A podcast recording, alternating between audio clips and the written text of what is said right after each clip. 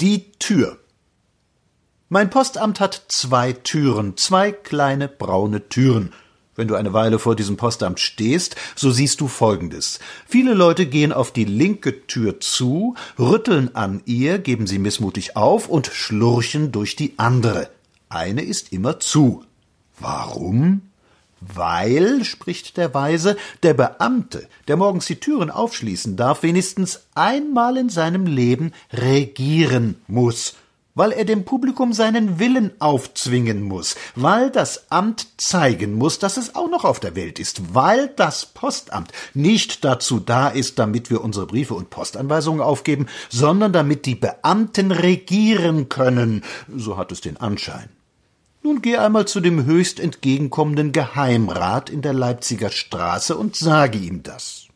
Er wird freundlich lächeln, dir eine Zigarre anbieten, doch manchmal tun Geheimräte das, und wird dir lächelnd auseinandersetzen, dass das mit der Tür doch nur eine kleine Äußerlichkeit sei, nicht der Rede wert, aber wenn du wolltest, so würde er natürlich den Vorsteher anweisen, da lächelst du auch und sagst, das habest du natürlich gar nicht gewollt, aber, sagst du, eine Äußerlichkeit sei es gerade nicht.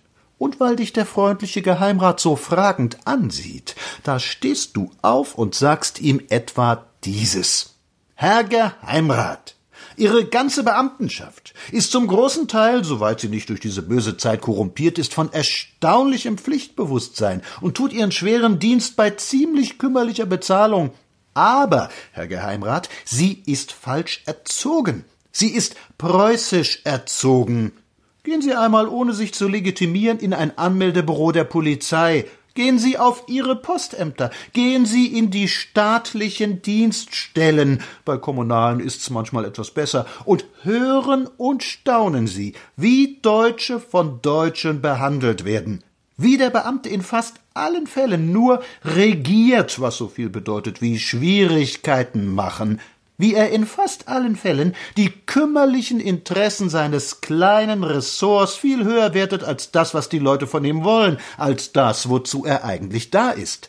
Er muss regieren. Er muss, auch wenn er genau weiß, wie zu helfen ist, Leute erst nach Hause schicken. Er muss die Dienstvorschriften so genau auslegen, dass kein Haar ungekrümmt bleibt. Er muss schließlich die zweite Tür zuriegeln, eben, nun, weil er doch etwas zu sagen hat und das den Leuten zeigen muss. Verstehen Sie das, Herr Geheimrat? Und der Geheimrat lächelt und sagt etwas von Übereifer der unteren Beamten und räuspert sich, all was bedeuten soll, dass du nun gehen darfst, und du verabschiedest dich und willst zur Tür hinaus. Und da sagt der Geheimrat, nicht zu dieser, Herr Wrobel, diese Tür dürfen nur Beamte benutzen. Moral?